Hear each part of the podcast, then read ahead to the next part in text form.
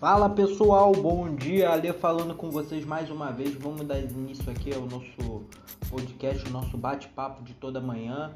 Vamos falar rápido hoje aqui, porque hoje realmente não tem muito o que falar, é só acompanhar o cenário de mercado. Para quem está chegando hoje, vamos passar aqui o nosso disclaimer padrão. A gente aqui tem como objetivo apenas ser educacional e informativo, sendo assim não configura nenhum tipo de recomendação de compra ou venda de ativos imobiliários.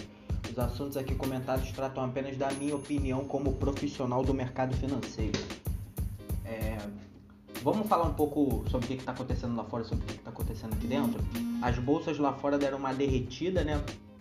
É, os índices acionários americanos eles apontaram uma abertura em queda lá em Nova York, é, refletindo a visão aí que vários diretores do, do Fed vieram falando que na ausência de estímulos fiscais não haverá mais maneira de sustentar a economia, a retomada da, da maior economia do mundo, que o troço vai ser feio. O Powell já tinha sinalizado isso, é, outros diretores vieram confirmando a fala dele. É uma coisa muito importante, a gente tem comentado sobre isso. Um desses fatos é que eu acredito que a economia real, os mercados, os investidores não estão acompanhando o cenário de economia real, o pessoal está com ânimo acima do esperado, entendeu? com uma, uma dose de otimismo um pouco acima do, do que deveria ser. Mas é aquilo, o mercado está sempre certo, eu acredito nessa hipótese, então a gente tem que acompanhar o que, que a gente tem para trabalhar. É, esses sinais de, de que vão faltar e mais estímulos fiscais faltando, não vai ter como sustentar a economia, é, confirmaram aí, deram uma suavizada aí na versão do risco, os rendimentos dos treasuries americanos recuaram, o dólar ganhou terreno um pouco dentre as moedas dos emergentes.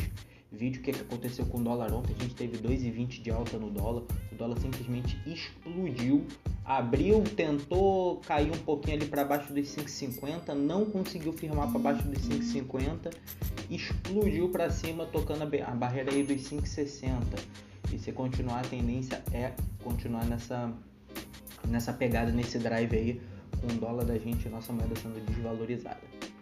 É, a, essa, essa retomada da moeda americana deu uma deprimida nas cotações aí do ouro, que teve seu pior desempenho aí semanal dentro de dois meses. O, o petróleo veio acompanhando esse cenário também, mas nada mais do que a gente já tem esperado, do que a gente já tenha comentado aqui.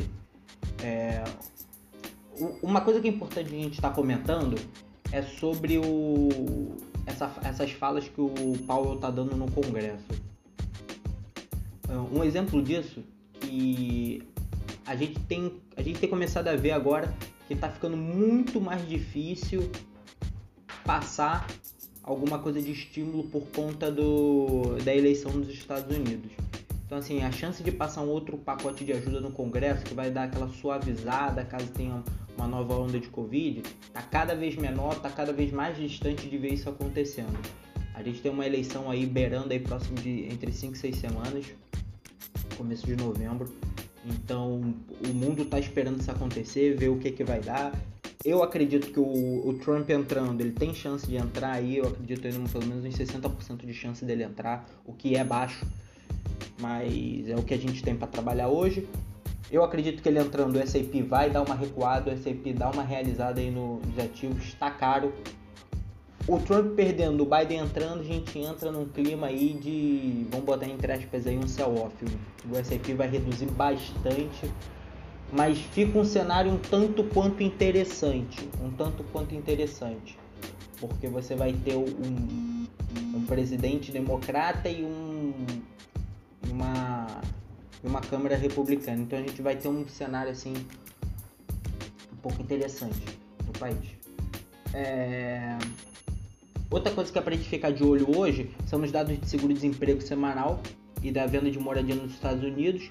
Hoje, mais três diretores do Fed vão falar, inclusive o Jeremy Powell vai falar mais uma vez. E tem fala também do Andrew Bailey, que é o presidente do Banco da Inglaterra. Vamos vindo um pouco para o Brasil, que a gente opera mercado brasileiro e é importante a gente saber o que está acontecendo aqui. Por aqui o Banco Central ele vai, ele divulgou, na verdade, né, o relatório trimestral de inflação. É, o BC justificou que foi justificou que o principal fator para revisão da melhora dos dados esperados de exportação apresentaram nos últimos meses aí um resultado acima do que foi projetado anteriormente. É, mais tarde a gente vai ter, no final da manhã agora, a apresentação coletiva do presidente do Banco Central, o Roberto Campos Neto. Isso dá uma chacoalhada no mercado, então é bom estar tá olhando, dar uma observada antes de montar suas posições, antes de realizar suas posições, o que, que isso vai ser importante. Vou continuando nesse assunto, o Banco Central ele melhorou a projeção dele do PIB de 2020, uma retração de 5%, o que antes era uma queda de 6,4%, calculado em junho, conforme esse relatório que saiu aqui na quinta-feira. Mesmo assim, a expectativa ainda é um pouco pior do que a do Ministério da Economia, que tem um recuo aí de 4,7% para atividade no ano. Mas essas coisas vão se ajustando, você vê que esse spread entre os dados está cada vez menor. Para o ano que vem, o BC projetou uma alta de 3,9% para o PIB, bem mais otimista do que o Ministério da Economia, que está projetando uma alta de 3,2%. Tendo em vista isso, uma coisa que é importante a gente ver que os diretores do, do BC eles estão vindo com, uma, com um cenário que a gente vai ter um, uma estabilidade na nossa taxa de juros. O diretor de política econômica do BC, o Fábio Campos, vai falar, vai discursar um pouquinho. Ele tem se mostrado um dos membros falantes do Copom mais assim, dovish, mais brando, é, e vai poder explicar alguma das nuances aí que estão no redor dessa decisão da, da Selic ficar estável pela primeira vez aí desde as últimas 10 reuniões do, do Copom.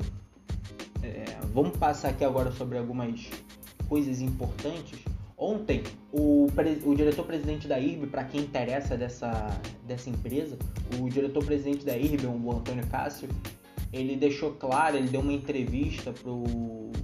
Uma, não foi nenhuma entrevista, foi uma questão de perguntas e respostas pro Rafael Ferri, o, um dos proprietários do, da TC, né? Ele falou que não precisa mais de capital para cumprir as necessidades de enquadramento técnico da empresa. É, o papel ontem ele explodiu, ele teve uma alta de quase 10%, 9,5%. É, foi um dos melhores ganhos desde a meada ali de agosto. Bom, o mercado está numa expectativa de melhora nos balanços da empresa. É, mostrou alta nos prêmios emitidos de julho. Tem, tem coisa boa para vir aí. Assim. Não é um papel que me agrada demais. Existem coisas melhores no mercado dentro do meu perfil. Mas para quem gosta é bom a gente estar tá comentando sempre, né? É, ele se referiu aí ao estrago causado na administração anterior da IRB, que pegaram coisas na gestão aí passivos é, que não estavam no balanço, coisas que estavam meio maquiadas. É, ele, diz, ele comentou sobre a empresa ter uma saída de intervenção e recuperação judicial. Ele falou que essa hipótese simplesmente não existe dentro do, da nova gestão da IRB, que a seguradora ela atende quatro, mais ou menos duas vezes e meio o ativo necessário para cumprir suas obrigações. Então, assim, tem caixa, é, tem caixa disponível aí de mais de 6 bilhões de caixa. Então, continua sendo um papel para mim que não está muito legal. Tá com uma queda absurda, é o pior desempenho do Ibov esse ano, tá com queda de mais de 80% no valor do papel. Continua sendo um papel que não me agrada, um portfólio que não me agrada muito. Mas para quem gosta, para quem tem IRB na carteira, são notícias positivas e é bom a gente estar tá sempre de olho no que está acontecendo, né? É aquilo que eu falo, o buy and hold não é você comprar e esquecer as coisas. Você tá, tem que estar tá sempre atento às notícias, às entrevistas dos diretores, dos gestores das empresas. É... Outro cenário importante, a BR Partners foi cance cancelou a listagem da B3 deu como motivo a falta de demanda do papel, coisa que a gente vê acontecer de vez em quando aí. Eu, por escolha própria, eu tiraria também alguns papéis na bolsa que não fazem sentido nenhum para mim. Simplesmente os papéis não andam, só estão ali para fazer peso. É... JBS, JBS ontem à noite recebeu um, um pedido da BNDES Participações, que é um braço das participações lá do BNDES, né? para convocação na Assembleia Geral Extraordinária. Deve deliberar aí o acordo sobre a leniência da companhia com o Ministério Público. Segundo a, a nossa Frango, o fato relevante divulgado no mercado, a empresa tem oito dias a partir do dia 21 de setembro para convocação e vai decidir aí sobre o acordo de colaboração premiada a dos executivos. na JF Investimentos. Não é uma coisa muito boa, mas pode esclarecer muitas situações. Tá ok, pessoal? No mais é isso que a gente tem para hoje. Não temos um cenário lá muito positivo, a coisa não tá muito bonita, então temos que ter paciência. Vamos falar um pouquinho de dólar aí e de índice rápido só para terminar o mercado. Eu acredito que o dólar aí rompendo essa região dos 5,60, o dólar vai estressar, o dólar vai embora. Vamos ficar atento de olho aí, porque foi o ponto aí que teve a última intervenção do Banco Central dentro do câmbio. Então, não quer dizer que o Banco Central vai entrar, mas é um ponto que a gente pode começar a observar e ficar atento, não deixar a ordem pendurada na tela de bobeira. É, índice. O índice futuro aí a gente está com fechou nas mínimas do dia, próximo das mínimas do dia, com 1,41 de queda. Eu acredito que o índice perdendo a região ali de 93.700, 93.600, o índice vai azedar, tem chance de cair mais, vai ter um, um vale ali para baixo. Então fica atento com as suas proteções, mantenham sua carteira protegida, não entre em, em parafuso aí saindo realizando qualquer coisa. Tá ok? No mais é isso, pessoal. Agradeço a participação de vocês e voltamos mais tarde.